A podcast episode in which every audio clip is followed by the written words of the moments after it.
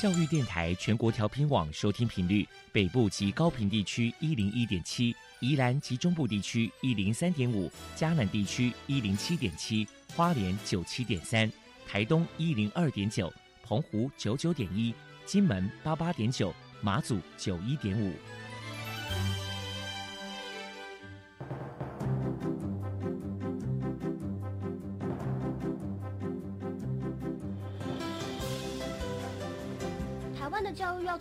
才能使孩子面对未来的社会呢？当我们期待学习者改变的同时，也期待教师的教学方法跟着改变，家长的观念也一起改变，一起携手协力同行。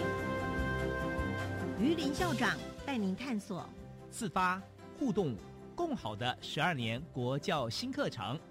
听见台湾教育的改变。欢迎收听国教协作向前行。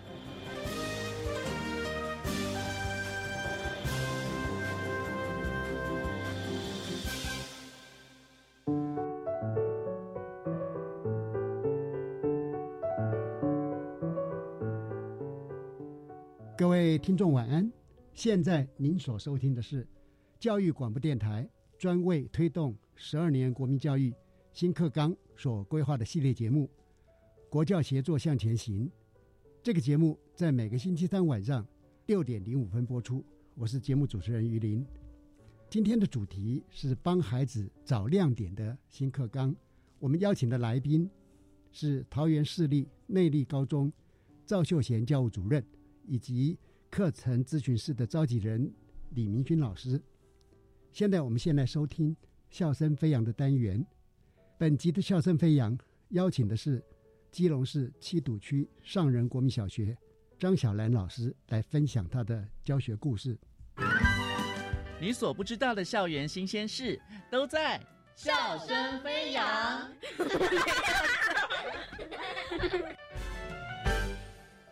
欢迎来到笑声飞扬，我是方如。今天呢，很高兴的，我们邀请到了基隆市上仁国小的张小兰组长来到节目当中，跟听众朋友们分享。小兰组长你好，你好。嗯，那我们知道呢，小兰组长其实是我们的特教组长，能不能先请呃小兰组长来分享一下自己，然后也介绍一下我们的呃上仁国小？好，大家好，我是小兰。然后呢，我是在基隆市的上仁国小资源班担任特教组长，然后还有老师。我在资源班呢担任老师有十七年的资历，那兼任组长有十六年的资历。特教辅导团的部分有担任团员八年。呃，所在的这间学校呢是基隆市的上仁国小。那我们学校很特别哦，我们学校呢是自我领导力的灯塔学校。那自我领导力灯塔学校呢，是因为我们在二零一四年的时候呢，学校有导入自我领导力的教育。The Leader in Me。那我们学校呢，在二零一八年的时候呢，有荣获灯塔学校的认证。那特别的地方呢，是我们学校的班级的名称都是用七个习惯来命名。呃，习惯一主动积极，然后习惯二以终为始，习惯三要事第一等等。对，那因为我们学校呢也教导学生七个习惯，所以呢，学生在回学校之后呢，还有回家长回到家里面之后呢，然后也会教导家长领导力。这次呢，很开心可以荣获一百一十一学年度特殊教育的优良教师。那在考试的时候呢，我那时候就因为那时候竞争的非常的激烈，考试之前就告诉自己，如果呢有机会可以担任正式的特教老师，那我应该要很专业的，然后用敬业的、负责任的方式，然后引领特教的学生。那他们可以发挥自己的专长，就是当初的那个坚持跟对自己的这个期许，然后就让组长我们走了十七年，持续的付出，持续的努力，在我们这个上人国小里面。好，我们刚刚有听到，就是组长在分享说，哎，我们上人国小很特别哦，是我们的这个自我领导力灯塔学校。我们除了班级的命名之外，是不是我们生活当中一定也是课程啊，或是活动啊，也带领着小朋友们，其实也做了非常多的事情来提升他们的领导力呢？啊，其实我们学校呢，在每一个礼拜的礼拜二的下午，都有一个直接授课，就是会教导学生自我领导力的部分。那会从一年级到六年级，由班级导师跟他的领导力的伙伴一起共同的任教。那七个习惯呢，其实看起来少少的，可是呢，其实它是一个螺旋式的课程。从小学一年级到小学六年级呢，这个每一个的习惯都会不断的深化。那在特教的部分的话呢，呃，我比较特别的是使用领导力的工具来融入教学，它有分组织图，然后视觉化的方式来引导小朋友。那这个工具呢，其实就是用融入的方式进行在课程当中，例如说像国语科还有特殊教育的。呃，学习策略的课程，这个这些的课程呢，都可以使用领导力的工具。那工具的部分呢，有分成像是生字的莲花图，还有课文的莲花图、停步思考图、鱼骨图等等。那举一个例子来说呢，如果是像是生字的莲花图的话呢，就是有点像是九宫格，那中间的那个部分的话呢，就是个生字的这个学习的重点。那其他的八个格子里面呢，就可以学习分析生字的重要的一些项目，例如说这个生字里面要学习的注音、它的部首、它的字形结构，还有造词、造句，还有这个字的相似词、成语，还有注意的一些事项，这个就是属于生字的莲花图。那像九宫格的部分的话呢，因为它也很好做一个发散性的扩散思考的联想，所以在课文的部分呢，也可以延伸运用变成课文的莲花图。可以去分析课文的结构，那所以呢，这个九宫格的中间的部分呢，就是课文的名称，然后发散的思考的八个格子里面，就是这个课文里面的主角，还有时间、地点、起因、经过、结果、主旨跟感想等等。那既由这个领导力的工具融入教学呢，那学生其实可以引导学生组织学习的内容，还有提升小朋友的学习效率。那特生呢的逻辑跟组织能力都可以更加的进步，能够学以致用。其实，在教学的设计里面呢，我有一个很特别的地方，就是除了领导力的工具的运用之外呢，我们还有设计一个考试策略的这个技巧。因为其实呢，特生在于学习的策略方面来讲都比较缺乏，尤其像是学习障碍或是情绪行为障碍，还有自闭症的小朋友，他们遇到考试的技巧来讲的话，通常都摸不着头绪。所以呢，在引导学生在于技巧方面的思考的话，就是可以使用学习策略相关的技巧。嗯，那考试技巧里面呢，就是有在学习的考试的前、中、后，然后进行考试的技巧的提醒的小朋友。那考试之前的话，可以使用一些检核表，让小朋友可以进行自我提醒，教导小朋友拟定一些读书计划。那在考试过程当中呢，我们会设计有四个部分，就是提醒的一些策略小卡，例如说拿到考卷可以做什么事情，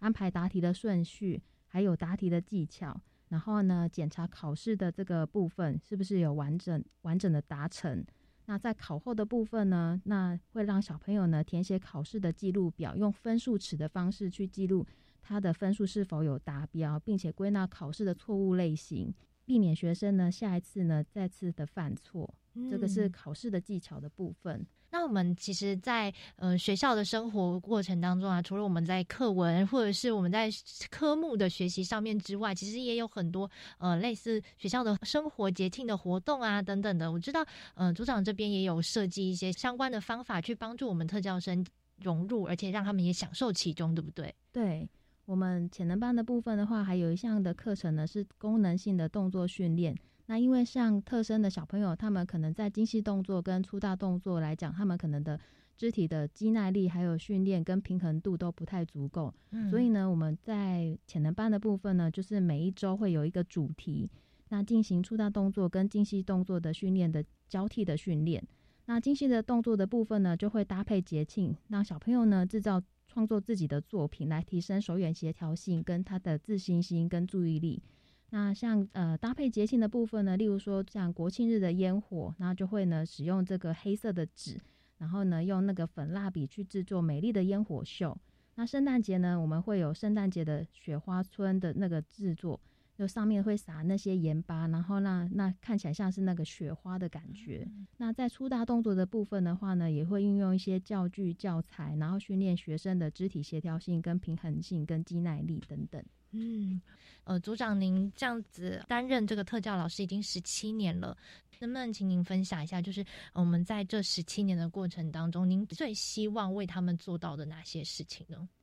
其实啊，我觉得身为特教老师呢，然后对于漫飞天使都有一份的责任感。从刚开始的会了解学生的需求，然后呢，还有认识学生开始，那从呃课程的设计去着眼，还有撰写学生的个别化的教育计划。那其实，在过程当中呢，也会遇到一些新评的测验。其实新评的结果最主要让我们可以了解学生的需求，然后去撰写课程。那过程里面呢，我觉得教导特教的学生，除了需要爱心、耐心之外，其实还是要努力的去发现他们的学习的潜能。嗯，因为孩子呢，可能身上有一些不同的亮点，等待我们去发掘它，去发现它。那如果呢，孩子的亮点被发现出来，其实孩子的自信心也可以增强。然后可以朝他的优势能力去着着眼，然后去研进呃研发，然后再就是说，呃，他的赏赏识的部分呢，也会比较多一点的，可以发光发热的地方。嗯，那小朋友跟家长的部分也会觉得，诶，他可以在某一方面的领域的学习可以更进一步。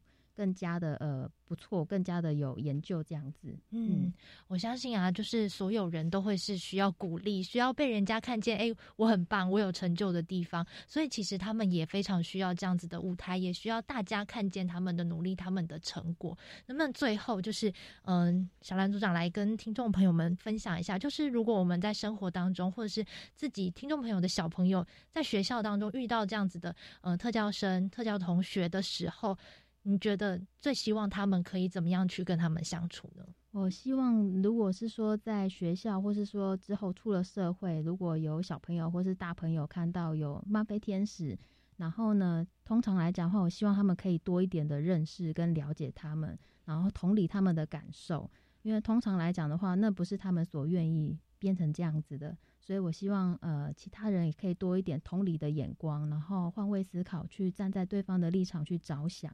可以做哪些事情？然后呢，多一点的观察，然后多一点的体谅，多一点的包容。那我觉得这整个的那个学习跟社会的部分呢，会非常的和谐跟融洽。是，其实每个人都应该多一点的耐心，多一点的包容，去包容这个。可我们虽然说跟我们不太一样，但是他们也真的非常努力，继续在这个社会上面生活，继续在学校里面好好的学习的好朋友们。好，那今天呢，真的再次谢谢我们的基隆市上仁国小的张小兰组长在节目当中跟听众朋友们的分享，谢谢组长，谢谢，拜拜。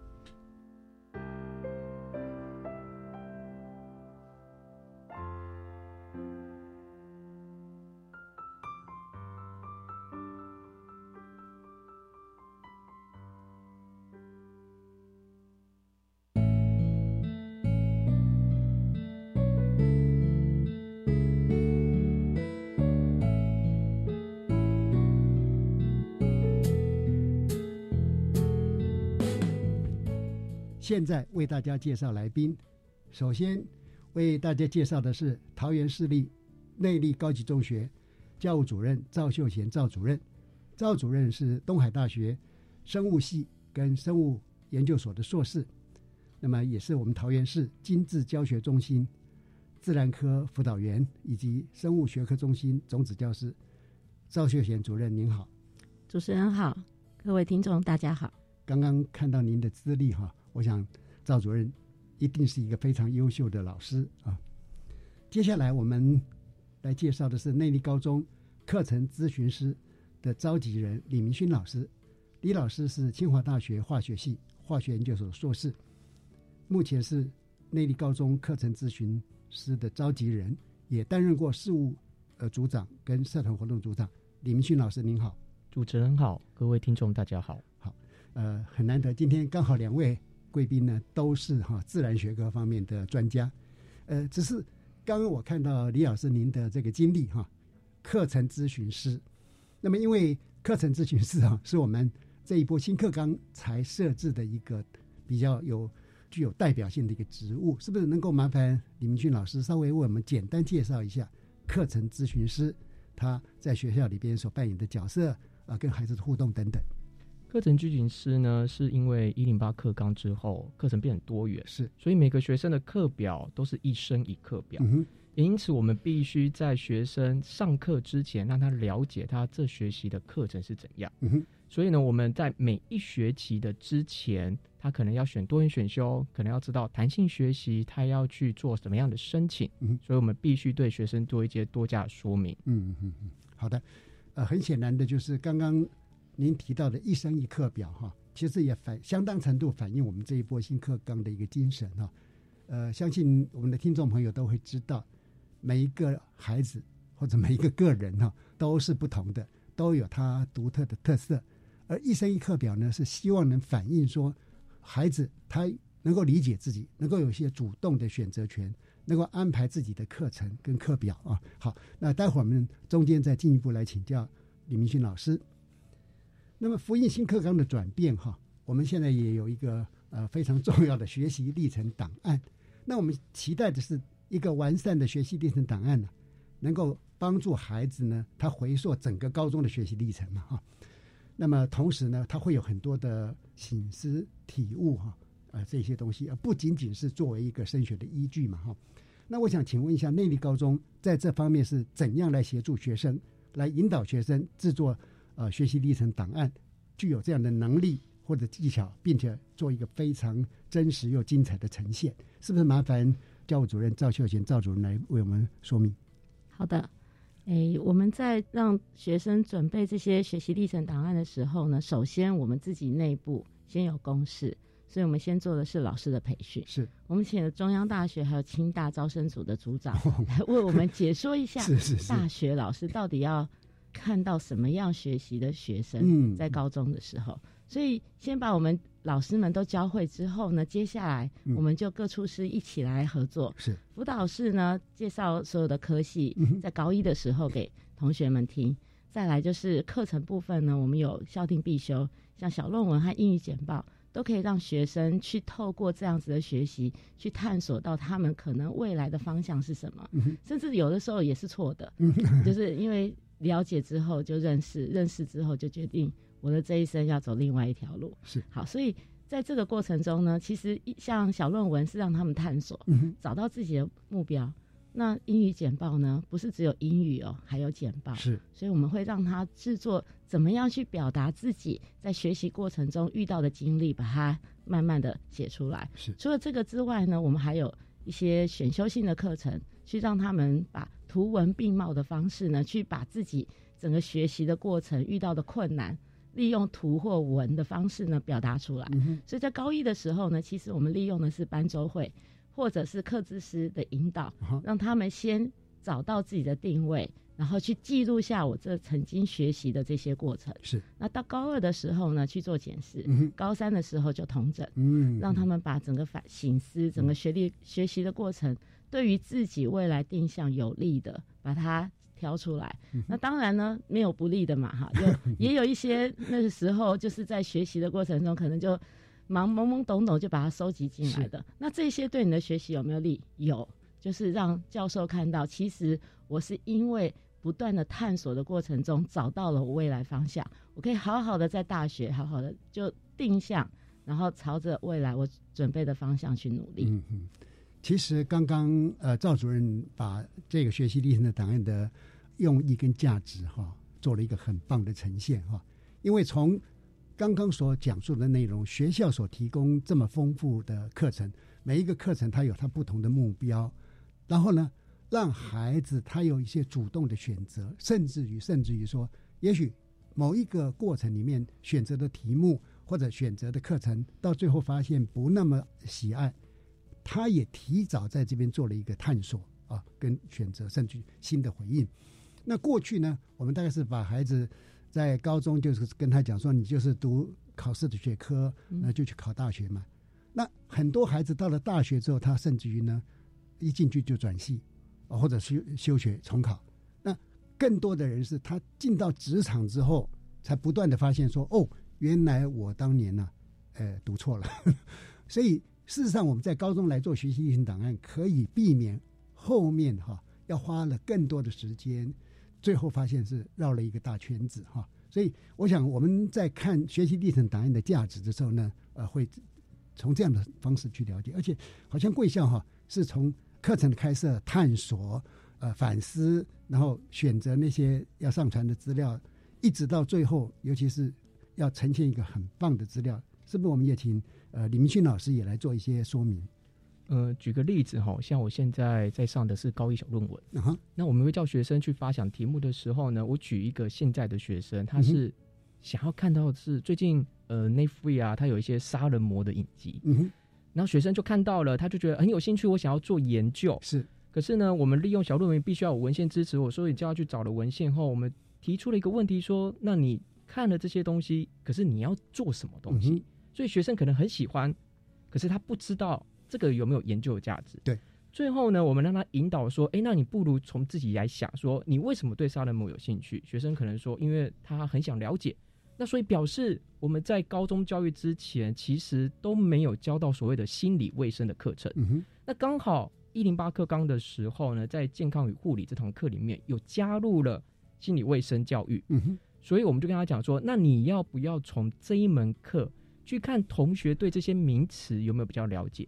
然后最好笑的是呢，学生说：“老师，那这样我之前做的东西全部都要删掉嘛？”嗯，那就刚刚赵主任有讲说，其实学习历程很注重是个人的历程，教授想看到你的历程，也因此我跟他讲说，你这个历程超棒的，你一定要留下来。跟教授讲说，我原本这样做，可是我之后发现说这个题目我太太粗浅了，我应该可以更深入的去做研究，所以可以把它留下来当做一个历程，嗯而不是最终的结果。因为我们发现台湾的孩子好像很注重结果，老师我的结果不好，所以我这个没有什么好上传的。啊，应该说我们台湾的亲师生都很注重结果，或者过度注重结果。来，对，所以学习历程其实很注重是中间的历程。是这个，我们不论是请中央大学的或者清大教授，他们都很注重这件事情。嗯嗯嗯，好的。呃，其实学习历程为我们呃整个大家对我们未来的台湾教育的发展哈呃聚焦，虽然有很多不同的意见哈，但是我觉得它呃已经带来很好很丰富的价值。那因为刚才我们讲到说，要让孩子去理解自己，其实要透过很多课程的开设嘛哈。那内地高中的校定必修多元选修的课程呢，相当的精彩多元，是不是也可以为我们介绍一下哈？呃，这些课程开设的理念呢、方式啦，还有学生学习的状况是怎么样？好，所以呃，我们内地高中的校定必修的话，在高一是小论文，嗯高二是英语简报。嗯，那根据我们的学习地图的话，我们是希望学生在高一有探索力。嗯所以刚刚我们提到了小论文，你要去搜寻一个主题，可是搜寻主题之后呢，可能跟你的想象不太一样。嗯我再举一个很有趣的一个学生哈，他在高一小论文的时候，他说他想念法律系，所以他读了法条。就他过了一个月，他跟我讲说，老师，法条好无聊，我不要。所以他最后高二的时候跑去念了医药卫生，就是以前所谓的三类生物的。嗯哼，就过了一学期以后，他说：“老师，生物还是太难了，我还是去念理工学科好了。”嗯哼，之后到高三以后，他说他最后回到了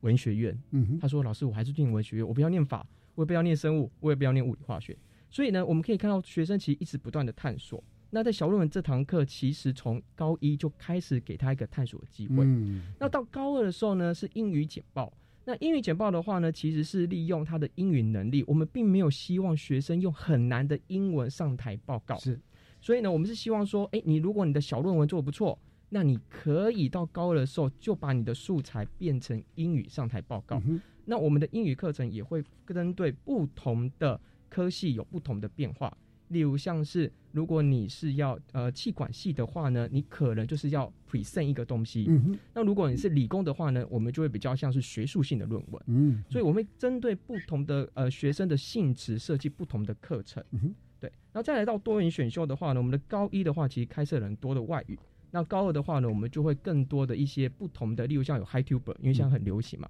那高三的话，可能就会有跨科的，例如像我开了是呃从餐桌到你的农田的一个课程。OK，呃，因为家庭必修跟多元选修哈，可能会让孩子有整个学习的视野哈，会变得非常开阔。呃，甚至于刚刚讲的，他在个人性向的转变上面哈，虽然做了一些摸索，但绝对不会浪费哈。好，我们先听一段音乐之后，再继续来请教两位。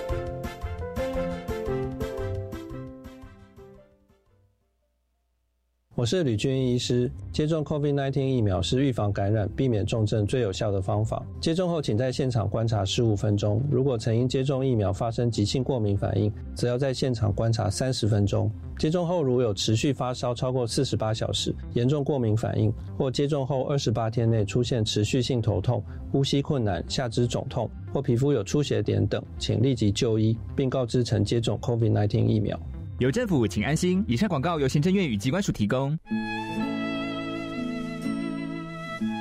生命中，你曾经感受过什么是非常积极的、用心的想要靠近你吗？是家人、爱人，还是朋友？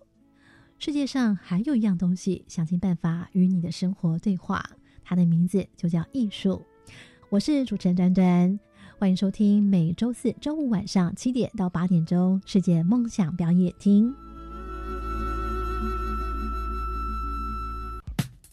如果你不打开这盒巧克力，永远不知道它是什么滋味。只有亲自尝试才会知道，对不对？是的，我尝试教学访问的滋味，感觉视野变广，也很高兴让偏乡学校有创新的机会，可以说是互惠互利。哪里可以听到更多访问教师的经验呢？欢迎到教学访问教师计划脸书粉专参阅。赞！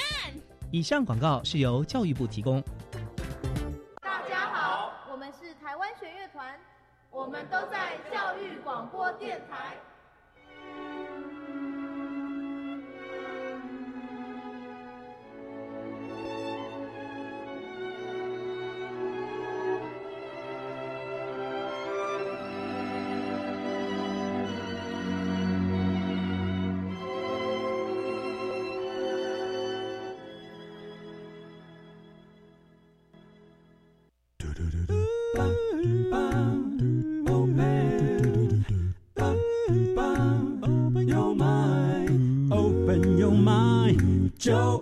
教育电台。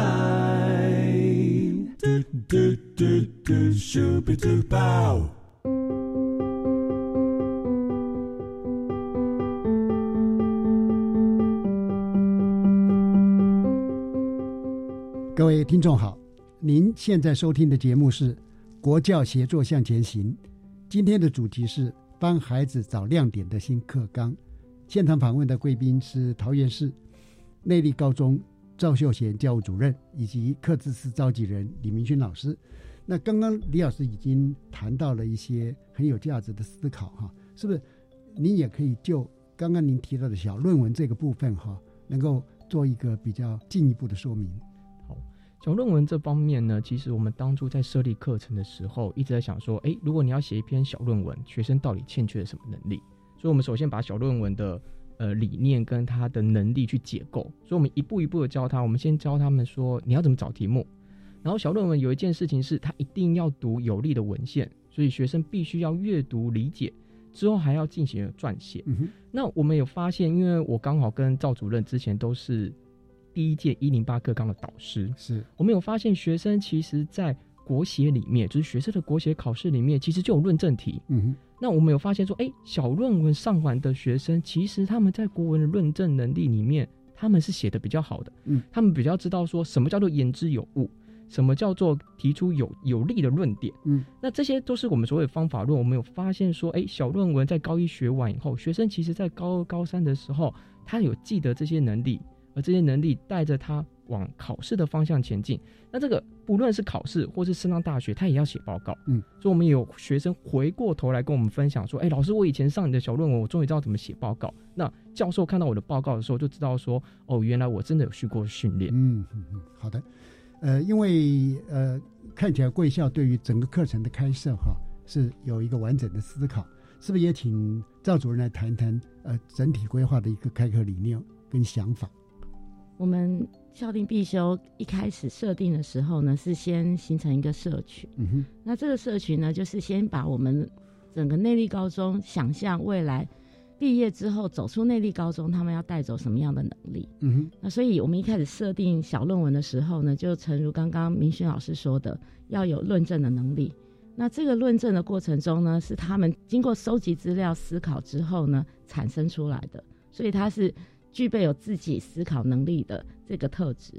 那再来呢，我们希望就是他小论文在高一的时候呢，把它写好之后，到了高二能够应用在我们的英语简报。嗯，那英语简报呢，我们设定是英语简报，而不是英文简报的原因，就是希望他们能够用简单的英语来做沟通表达。嗯哼。那这样子的话呢，他们不用很艰深的，也就是配合现在的双语政策，嗯，那利用简单的能够表达给别人听，是，那我也听得懂别人在讲什么的过程中，让他们慢慢的把这个英语融入在他的课程还有生活之中。所以这两个能力呢，其实是我们未来希望我们内地高中能够达到有思考能力而有国际化的能力。嗯，好，所以这就是我们可以给他毕业证书。走出去变成一个堂堂内高人的，嗯，好，所以这个是我们一开始设定好的。那所以呢，我们这个课程一开始就是在特色班执行。那我们其实，在一百年的时候呢，就申请了那个特色班的计划。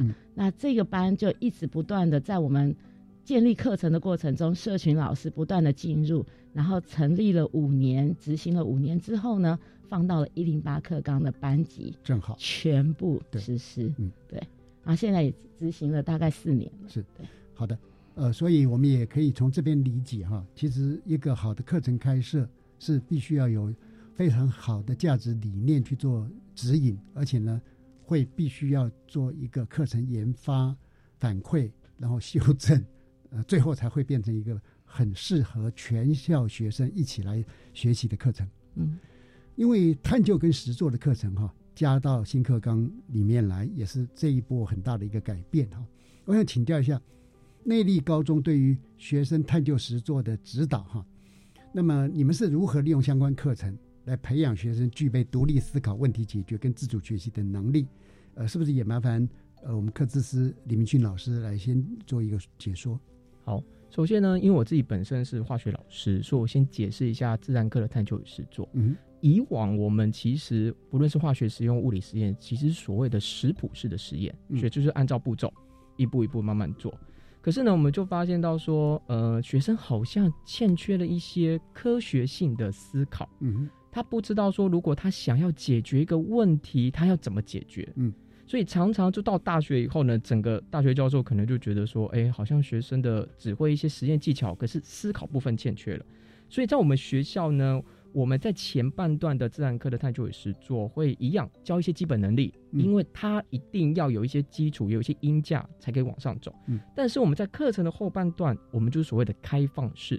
但是开放式呢，并不是无限开放，因为无限开放，学生可能就东想西想，什么都要做。所以呢，以我们生化而言的话呢，我们是说，哎，那你就做跟酵素有关。嗯，我个人觉得我们在讨论这个课程的时候呢，我其实这个就是所谓的差异化教学。嗯哼。呃，我在很久以前的话呢，就已经在跟中央的教授在讨论差异化教学，因为我们一直不懂什么叫差异化教学。我们以前都觉得说啊，你英文学得好，英文学得不好，所以我们分两边。可是最后他考的考卷是同一张啊，嗯，那谁要去选英文不好的班级嘛？嗯，所以所谓的差异化教学呢，在自然课探究的时候，我们是这样做，就是你可以选择老师之前的题目，嗯，那你做一点点改变，例如像你的变音做不一样，你的素材变不一样。但是你也可以做别的，像我现在学生就是天马行空想到说，哎，老师，我们都知道木瓜酵素会分解肉，嗯，那我就问他说，好，那你现在有决定的酵素，那你分解肉你要怎么测量？然后他就脑袋呆住，我说那你就查资料，他就开始查资料。所以学生他会去想，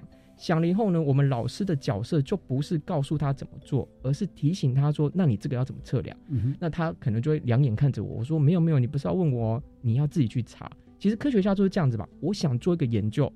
我去查文献，看之前的人有没有做过类似的研究，我去做一些修正。所以在自然科的探究与实做的话呢，我们是用开放式的。嗯，那到社会科的探究与实做的话呢，它就更开放了，因为他们的议题就更广。例如像是我们的地理，它可能就会是以访谈的结果，它可能就不是以像书面、像小论文报告这样子，甚至他们还会拍影片、拍 pocket 都有。所以他们会用不同的呈现方式。选择自己的能力或素材，然后去想呈现自己的理念。嗯，所以我觉得，不论在自然科探究也是说跟社会科的探究与实作，为什么大学教授会这么想要看这两科？嗯，因为这两科其实都没有课本。嗯，跳脱课本以后，你会用怎样的方式呈现自己有兴趣的议题？嗯，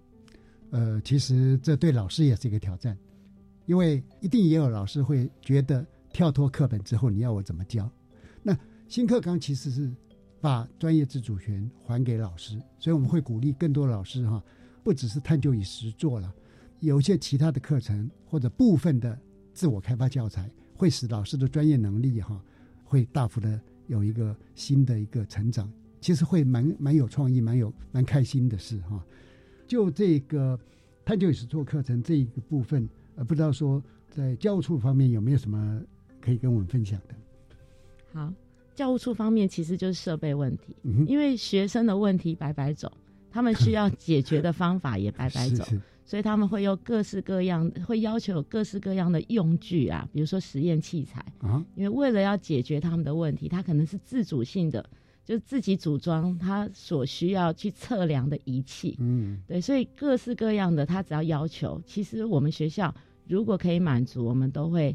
尽量的帮他们去找到适合他们的工具。当然，这是以安全为第一。嗯哼那其实我补充一下，我跟明轩老师也有一起上这个探究与实作。嗯，其实我们觉得课程规划一开始就让他们自己配置自己需要的那个容易。嗯，这个其实在。很多很多连大学生或或者是研究生都没有办法，嗯，因为现在有很多的都是 kit，就是做实验很快速，只要用简单的 kit 马上就完成。对。可是我们希望是训练我们的学生一开始就把所有的容易都知道是怎么配出来的，嗯嗯，然后它的配方比例是怎么样，让他们开始有基本的训练之后呢，进到实验，其实这就是一个大挫折，一开始的时候。大家的浓度都不一样，对，因为全部混在一起之后，你就会发现里面浓度的那个水是没办法混在，容易是没办法混均匀的，对，所以学生第一个就已经遇到挫折，接下来呢，慢慢的让他们发现问题。那我的问题是不是一个好问题？可不可以研究？嗯，所以我们把科学的 C 一二三带进去，每一个实验你都要设置一个对照组，然后只有一个变音去解去处理问题，再来呢，有两个策略去解答你的问题。正面、反面，嗯，那甚至呢，每一组都要重复三次，你才能可信。嗯，至少我们把整个科学的概念呢告诉了同学，那让他去延伸。你在遇到任何的问题思考的过程中，你不要只听一面之词，你可能要听了好几个，你要收集好多的资料，变成你自己的想法。是，所以其实探究与实作呢，也在训练学生独立思考的能力。嗯，对，不要人云亦云。是，尤其哈食谱式的实验哈。会让学生对于科学产生一个偏差的观点，正如刚刚赵主任所讲的，如果今天让孩子自己来配容易的时候，连同样一个百分比的容易配出来是千百种，或者说他基本上他没办法让他做一个融合了，那这一些东西真实的情境或者真实的研究，就一定是碰到很多困难、很多挫折，或者很多次的失败。或者做了一次成功，你再也没办法复制第二次成功、第三次成功，那可能基本上那一次成功是有瑕疵的。这一些东西哈，可能真的只有在类似这样探究与实作课程当中哈，啊，孩子才能培养真正的能力。而尤其呢，他是一个有经过摸索了。我们过去就是学得很快嘛，老师教嘛，甚至于更早期啊，像我在读书的时候。我们还不能做食谱式的研究，是老师操作给我们看，然后老师操作一遍之后，呃，我们大家就是就呃，我们懂了，因为为什么？我懂了那一个表象的东西，那个知识，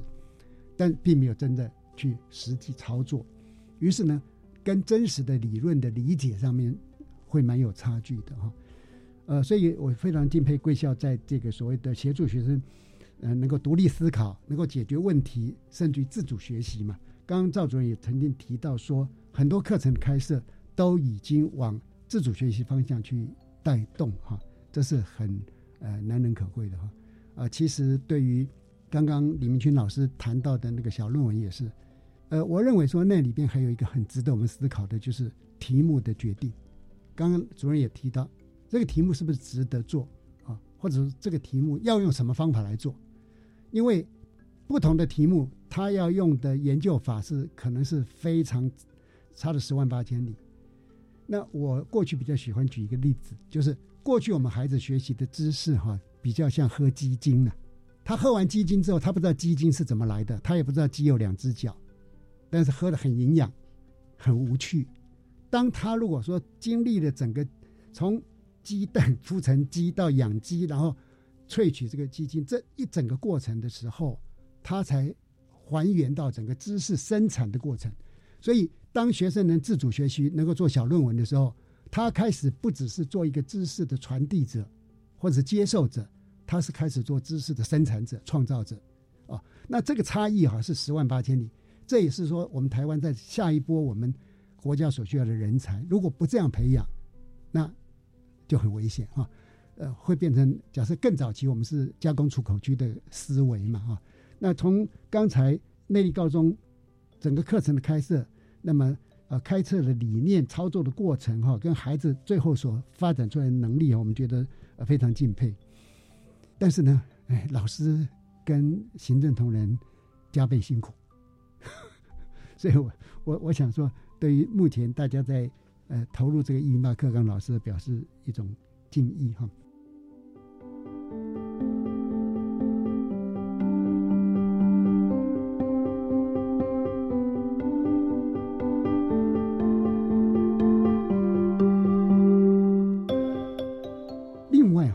就是说，我们也不不是只有新课纲在推动嘛。我们还有很多国家的教育政策，比如说双语啦、国际教育啊、深圳用平板，是不是也可以麻烦赵主任这边谈一谈呢？贵校想要发展的亮点，或者说已经发展出来的亮点？因为我们了解啊，这些东西不是单一的老师或单一的学科或单一的处事就能够把它完成。那学校你们是如何从学生学习的角度来看待这些政策，来引导老师来一起来完成？麻烦赵主任。像生生平板这个计划，我们学校就有。那我们希望的是能够达到，目前我们是高一，高一可以有生生平板，但是我们目希望未来能够达到高二、高三，大家都有平板。那为什么要有平板呢？因为老师在上课的过程中呢，有的时候笔记抄很快。学生一边看，连懂还不懂呢，就被擦掉了。那我们希望就是老师利用平板来教学，然后学生用平板来记笔记。嗯，那这样子的话呢，他们的速度就快一点。是。再来第二个呢，就是书包也轻了，因为他们的书实在太多了。真的。对，好。然后第二个呢是双语教育。那双语教育呢，其实呢，我们学校有申请实验班。嗯那我们的实验班其实不是只有双语而已，因为台湾是一个科技岛。我们希望的是把数理科技也一起带到这个班级来，是，所以在学习语言的同时，好双语的同时，也能把这个科技一起的把素养给建立起来。嗯，所以在高一的时候呢，我们会利用国际议题的探究，让他们先了解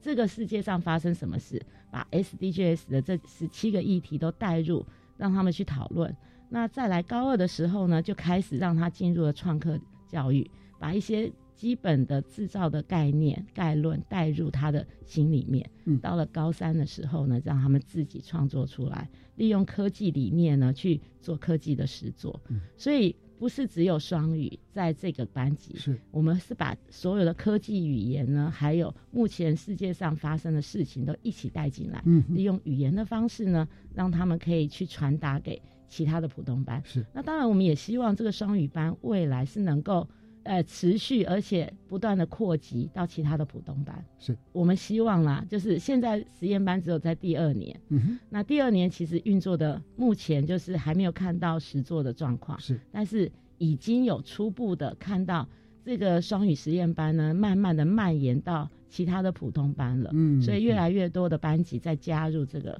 实验，对，以上。所以换句话讲，贵校已经把。很多个教育政策做了一个整合性的呈现哈，我想本来我们教育政策也都不是孤立的哈，部里边的思考也是一个完整的思考。那呃呃，是不是呃也请李明俊老师哈，从老师的角度来看到学校的亮点？好，呃，其实我们在之前内地高中很早就在做国际教育，是那我们的国际教育的做法呢，可能跟其他学校不太一样是。呃，其他学校可能是会去一些英美的国家，那我们那时候呢，因为我们都有日本教育旅行，是我们跟着教育部的政策，所以我们就那时候我当社团活动组长，然后我们的那时候的教务主任给我一个任务，说，哎，你去找一个日本，然后跟我们做交流。我们那时候一开始是交流机器人，嗯，然后之后呢，我们就看到说，哎，他们有在发表一些像论文，那我们说，哎，我们这边刚好有小论文啊，所以我们也带学生，隔年我们就马上带学生去用英语发表小论文。嗯，那我们就可以看到，因为那时候刚好就是我自己的特色班导师班，嗯哦，然后没有英文老师参与，嗯，那学生的时候，我们就发现一个现象是，学生要去国外发表的时候，他都觉得我有的英文一定要用的很很厉害的单字，嗯，让别人可以听得懂。可是呢，在校内演练的时候呢，就发现一个有趣的现象是，学生背稿背到一半忘词，就整个人定格在上面，然后下来的时候就跟我大哭。然后我们就利用了两三周，因为那时候已经大概在一个月之后就要出国，他压力很大。我就说，我就把他的稿，因为那时候我们都请学生先自主嘛，所以我就把他的稿拿过来，我说：“哎，孩子，你弄的英文真的太难了，难道你当然会忘记啊？你就被背稿。”是，所以最后我们变成一种。我觉得这个就像我们之后为什么课程变英语简报的概念，就是我让他跟他讲说，你就看图说故事啊。例如像那时候学生是想用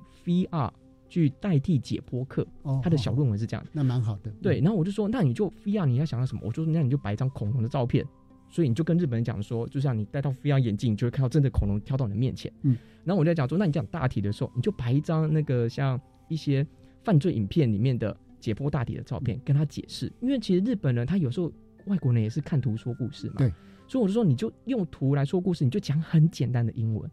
很简单英文之后，两个礼拜之后呢，他们再上台，哇，表现整个就很流畅，而且英文是让人家台下的人听得懂，嗯，因为我们发现，我们过去日本以后，我们发现你用太难的，日本人也听不太懂，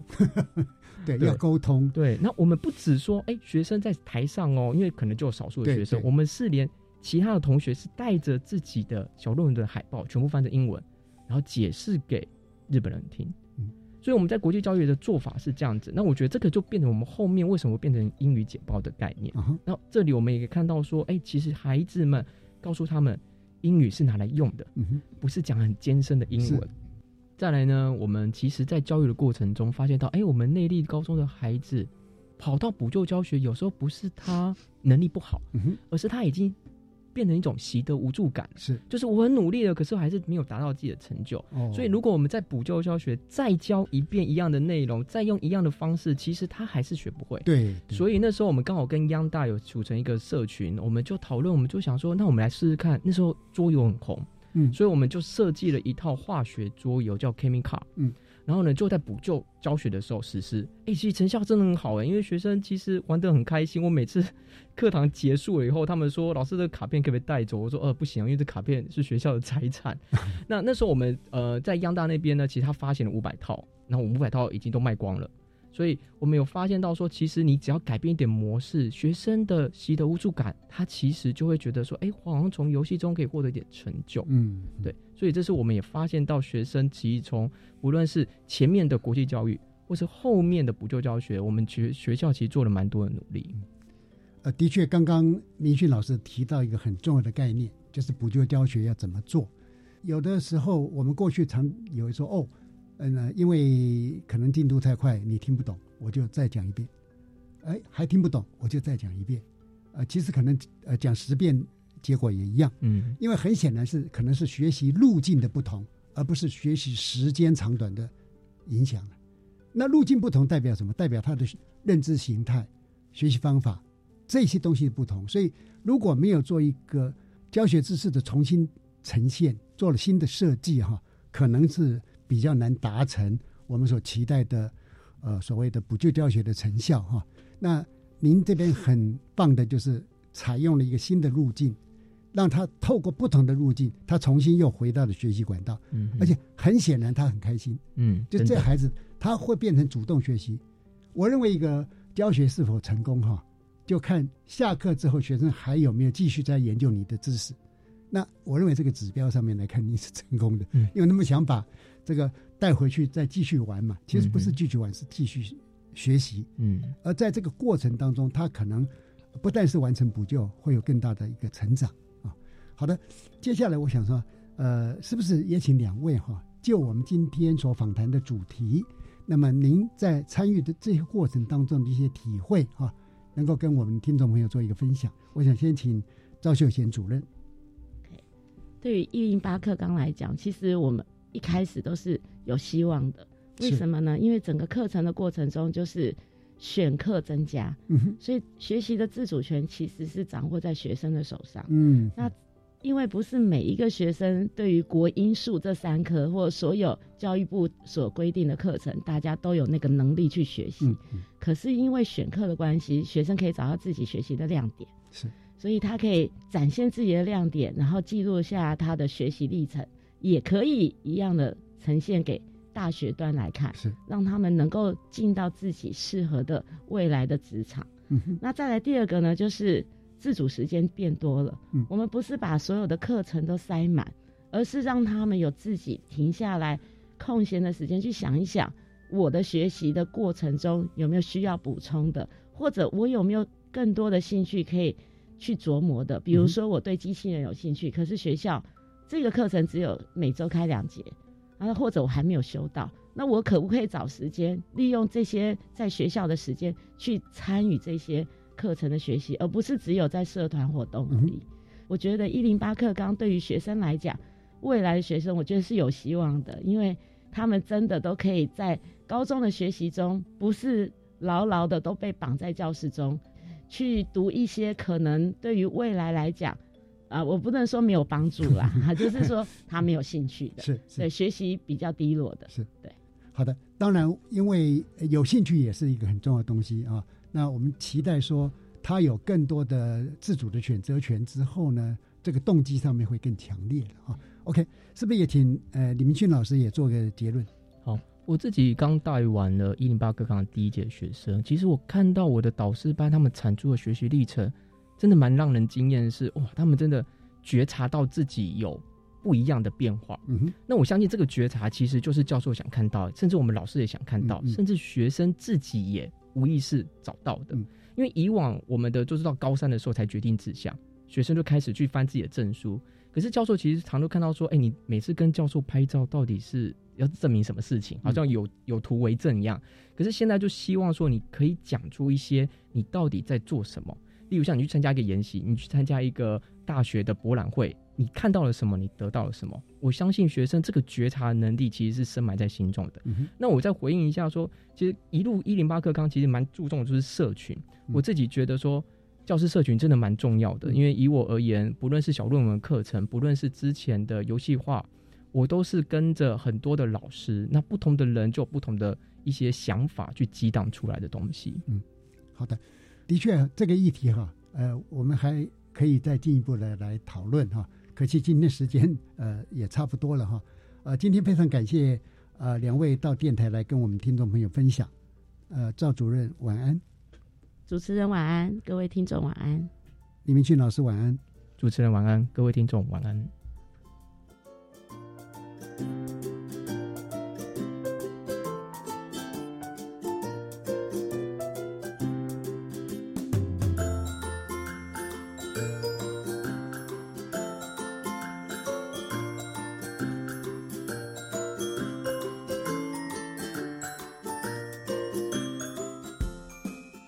各位听众，《